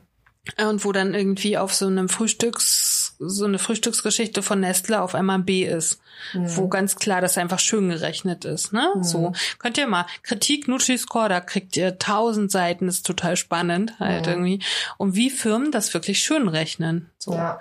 Ne? Gut, aber ich meine, das war ja zu erwarten, dass das ähm, nicht nur eine positive Ja, Seite haben wird, sondern dass das immer auch für äh, Schindluder äh, Treiben genutzt wird. Mhm. Ich, ich glaube, das ist und, und das muss man aber, und ich glaube, das ist der Prozess, der jetzt durchlebt werden muss. Das muss man jetzt erkennen und dann muss man die äh, Fehlerquellen, die da sind, mit denen sowas gemacht werden kann, die müssen halt ausgebessert werden. Und dann wird es irgendwann eine runde Sache. Na, und vor allen Dingen sollte der Ministerposten vielleicht ab September jemand anderem gegeben werden. Ähm, Habe ich auch genau so schon gelesen in den Kommentaren, ähm, dass das viele hoffen, dass ab September dieses, äh, dieses Ministerium von jemand anderem geleitet wird, der, der, der da einfach wohlwollender rangeht. Ne? Jetzt, Julia Klöckner wird ja ganz klar Lobbyismus mit Nestle vorgeworfen. Und dann ist auch klar, warum Nestle so viele grüne Bs hat Mhm. wo ganz viele sagen, das sind eigentlich Ds mindestens so, ne? Und wenn ich einer Ministerin nicht traue in ihrem Amt, Ja, ja. wie soll ich und das finde ich eigentlich ein bisschen schade für diesen Nutri-Score. Ne? Es ist ja ein System, was wir aus Frankreich übernommen haben. Ist ja okay. Es gab es halt sozusagen in einem anderen Land schon. Okay. So, und vielleicht machen wir es irgendwann in ganz Europa. Aber wenn wir unserer Ministerin hier nicht trauen, ne? Mhm. Die dann vielleicht irgendwie, und wenn sie nur hilft, diese beschissenen Sachen schön zu reden oder schön Ja. zu, ne? Wie sollen, wie sollen die Leute dann später diesem Nutri-Score glauben, wenn er noch viel mehr in die Fläche kommt, so wie sie, sie hat ja schon gesagt, es kommt in die Fläche. oh, diese Frau ist so schlimm. Also diese, das ist so, wo ich mich frage, habe ich Kathi von gesagt, was sind es für Menschen? So, Mhm. die solche krassen oder die so wichtige Ämter haben und gar nicht wohlwollend entscheiden für die Menschheit. So. Mhm. Ja, irgendwie. Also finde ich so ein bisschen schade irgendwie, weil ich denke mir immer in solchen, auf solchen Posten sollte jemand sitzen, der vielleicht auch ein bisschen die Zukunft im, im Blick hat. So. Ja, und ich glaube aber tatsächlich, dass sie, sie das für sich beansprucht, dass sie das tut. So. Mhm. Also ich glaube, wenn du ihr sagen würdest, naja, aber sie sind ja nicht der Zukunft positiv entgegengerichtet, würde sie mal sagen, ich bin hier voll. Ja, aber dann lest mal ihren Eintrag, Julia Klöckners Eintrag im Wikipedia, kann ich auch sehr empfehlen, vor allen Dingen den Punkt Kritik. Und da sagt sie so wortgemäß oder sinngemäß sagt sie, äh, Klimaschutz ist nur ein äh, Modethema gerade. Das ist nicht wirklich wichtig oder so. Wo ich mir denke, boah Gott, die hat sie ja echt noch nicht gehört. Halt. Mhm. Ganz spannend fand ich die Empfehlung des Ministeriums für, hast du das gesehen? Für Essen in Kitas und Schulen, nämlich nur einmal Fleisch die Woche. Mhm. Nee. Das fand ich spannend. Mhm. Und da gibt's auch ein paar Kommentare dazu, fand ich auch sehr lustig. Ähm, das ist wenig, finde ich. Einmal Fleisch die Woche, oder? Finde ich okay. Finde ich irgendwie auch okay, aber wenn, äh, erinnere dich mal an deine Schulessen. Ich würde sagen, da gab es fast täglich Fleisch. Ich, ich weiß, dass es, ja, ich glaube, es gab fast täglich Fleisch und es gab aber immer auch eine fleischlose Variante. Ah, das so. gab's bei uns noch nicht. Bin ja ein Hauch älter. ich bin ein Hauch größer und ein Hauch älter. Ja, und vielleicht ist das auch ein Ost-West-Unterschied. Mhm. Aber zum Beispiel auch Nudeln mit Tomatensauce, da ist Jagdwurst drinne. Nee, das war bei uns nicht. Mhm. Mhm. Also wie gesagt, bei, bei uns an der Schule gab es immer wenigstens eine vegetarische Variante. Ähm, aber der Usus war schon, dass halt Fleisch mit angeboten wird. Mhm. Aber ich muss sagen, ich finde das mit der ein, einmal die Woche Fleisch gut. Aber damals waren auch noch Vegetarier totale Exoten. Und Veganer waren Spinner. Also Die gab's bei uns gar nicht. Ich kann mich auch nicht erinnern, dass in meiner Kindheit, dass es da ein Kind gab, was kein Fleisch gegessen hat. So. Na doch, ich hatte ähm, tatsächlich eine, eine Freundin, also ich, in meinem Freundeskreis gab es ein paar Kinder, die irgendwie das mit dem Vegetarischen gemacht haben. Ich habe nie verstanden, warum damals, aber es gab meine beste Freundin damals zum Beispiel, die hat sich vegetarisch ernährt und da haben die Eltern die übelste Welle geschoben, weil die gesagt haben, du brauchst Fleisch für deine Entwicklung. das war halt irgendwie noch so dieser äh, Gedanke, dass das ganz wichtig ist, um alle Nährstoffe abzudecken und so. Und ähm, und, und dann, ich weiß noch, ich bin das erste Mal mit Veganismus, habe ich mich wirklich, ähm, oder beziehungsweise kannte ich jemanden, der sich nur vegan ernährt hat. Das war in meiner Ausbildung. Und ähm, da, also zu der Zeit, ich habe, wann habe ich damit angefangen? 2008, glaube ich. Ähm, da war das schon, also da war das noch, da war Veganismus noch total, äh, das kannte man eigentlich so nicht so richtig. Und ähm, ich musste erstmal, ich musste erstmal den fragen, na, aber was ist denn, also was isst du denn dann überhaupt? so, ne? Und äh, da gab's ja auch noch super wenig Ersatzprodukte. Und ähm, Aber die gibt's ja auch erst seit neuestem, finde ja, ich. ja. Aber das war, das war alles irgendwie total. Warte mal, ich muss mal den Zwerg schunkeln. Na, das war alles irgendwie noch ganz, ganz, ganz verrückt. Und da hat man das noch gar nicht so richtig gerafft, was das mit der Massentierhaltung zu tun hat und und und. Ne? Also ich finde, das ist erst jetzt in den letzten Jahren so richtig klar geworden. Entschuldigung. Möchtest du auch mal mit mitreden? Ich mache mal eine Fütterung zwischendurch.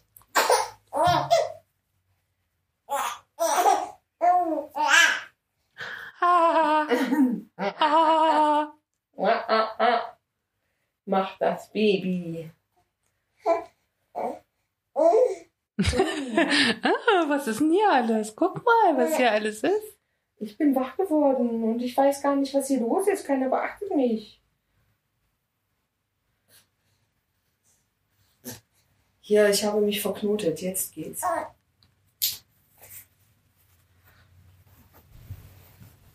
So. Eine der Finsternis. Jetzt geht's hier los.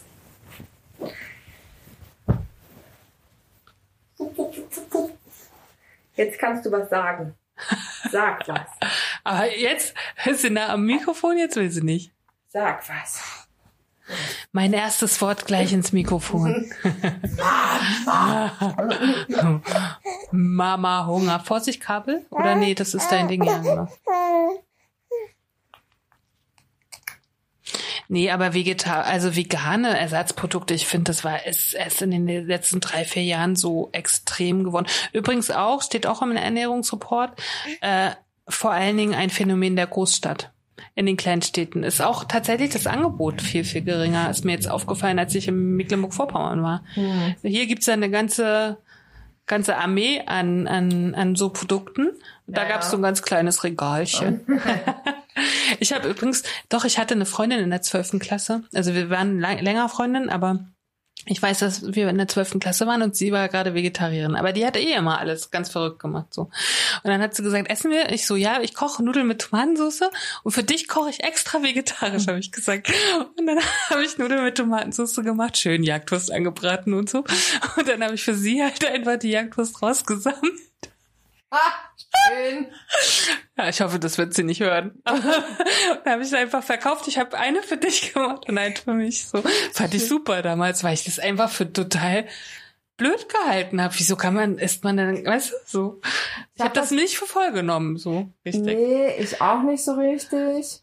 Und vor allem ähm, habe ich immer nicht verstanden, also dass manche sich dann auch so angestellt haben, dass halt mit, dass ihr Essen auch auf gar keinen Fall in derselben Pfanne gebraten Ja. werden durfte. Wie, Ich hatte sogar mal, auf demselben Grill. ja, oder ich hatte mal einen Nachbar und der durfte das nicht mal in den Kühlschrank. Ja, aber das finde ich, das ist auch heute noch was, wo ich sage, verstehe ich halt nicht. Ich finde das okay, wenn man selber sich entscheidet, man möchte das nicht essen, ähm, aus, ähm, aus, aus moralischen Gründen. Aber wenn es aus moralischen Gründen ist und ich jetzt nicht dagegen allergisch bin oder sonst irgendwas, ja, dann, dann ist es ja nicht der Geschmack, der mich stört. So. Mhm. Und dann, finde ich, muss man sich jetzt auch nicht so pingelig haben, wenn das irgendwie mal mit einem äh, mit einem Würstchen äh, Vor allen Dingen äh, weißt du gar nicht, was in deinem Essen noch so alles drin ist. Da gibt's ja auch sehr schöne Geschichten drüber.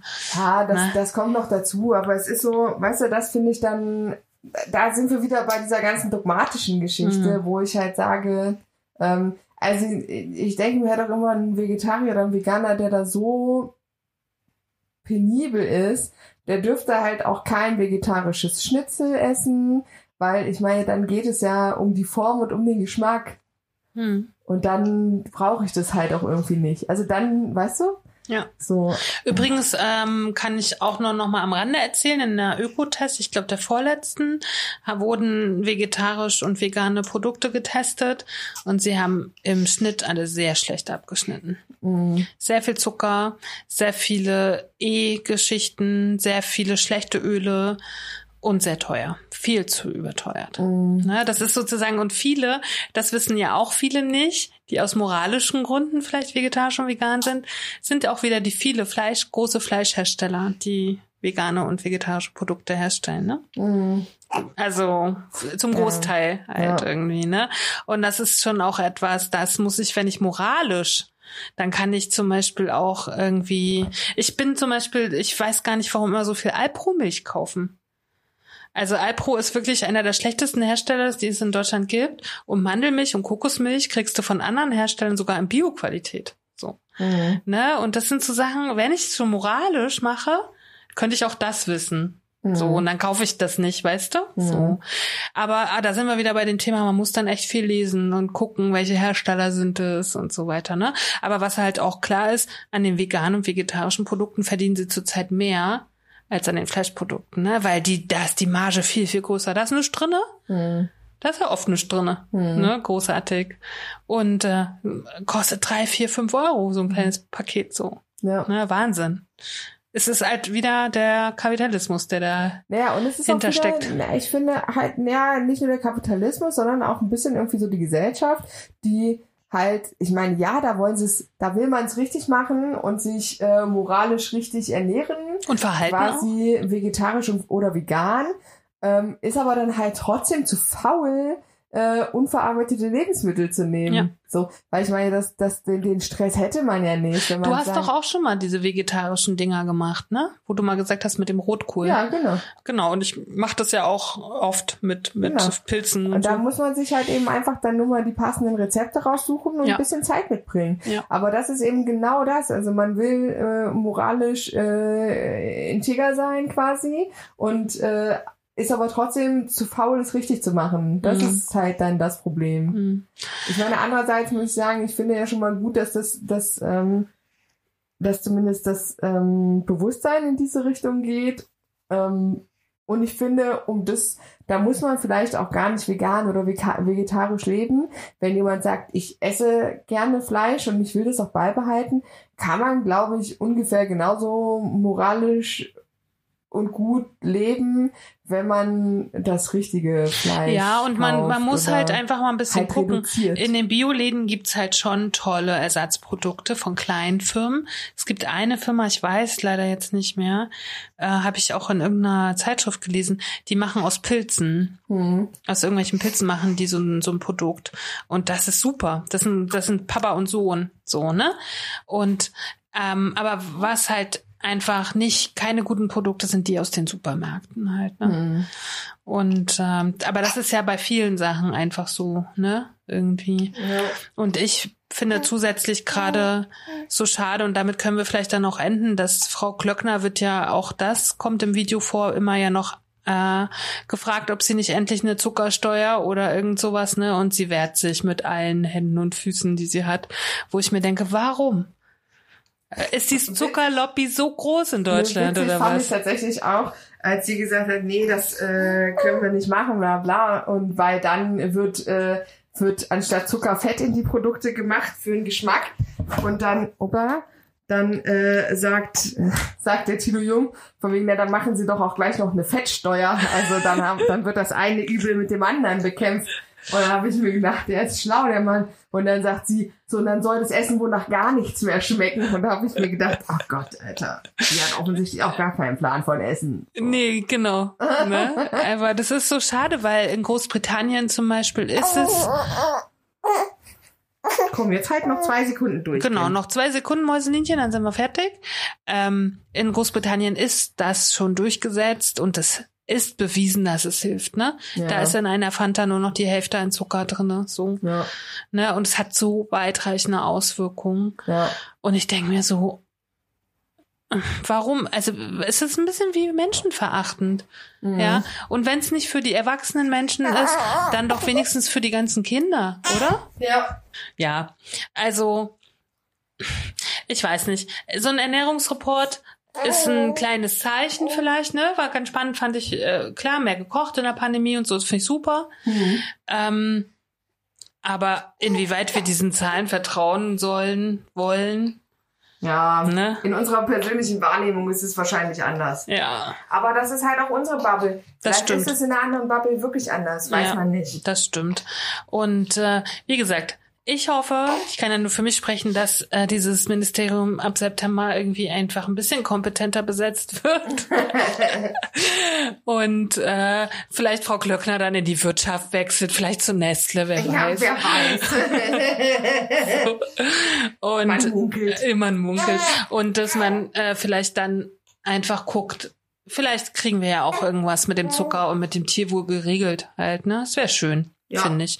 Damit wir auch einfach, wir müssen ja viel, oder wir gucken ja mittlerweile viel, ne? Und manchmal bin ich auch angenervt. Manchmal möchte ich einfach nur ein Produkt wie früher nehmen ja. und in den stimmt. Ka- Wagen packen, ne? Und dieses Gegucke, vor allen Dingen mit meinen schlechten Augen mittlerweile, mit meinen alten Äuglein.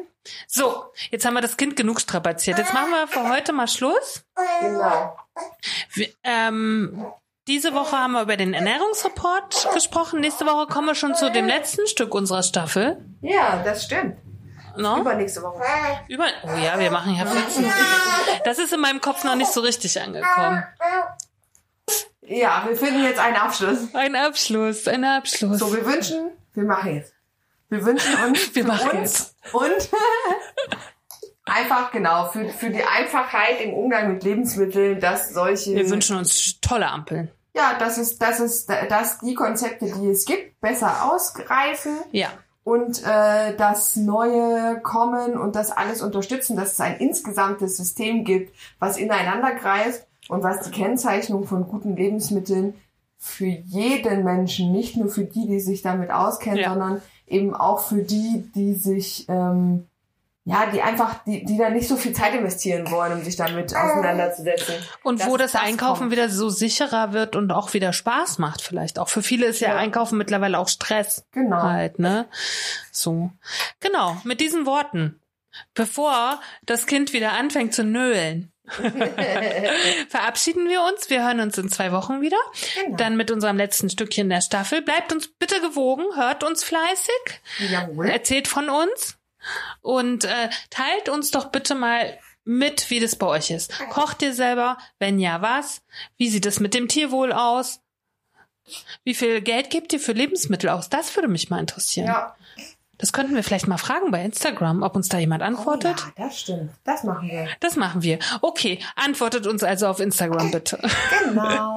So, bis zum übernächsten Samstag verbleiben Katharina Sophie Hautmann. Und Antje Kröger. Tschüss. Tschüssi. Cause not eating cake's not gonna help. What helps us is a riot. Cause honey, did you ever notice the dying diet? Not eating cake's not gonna help. What helps us is a riot. Cause honey, did you ever notice the dying diet?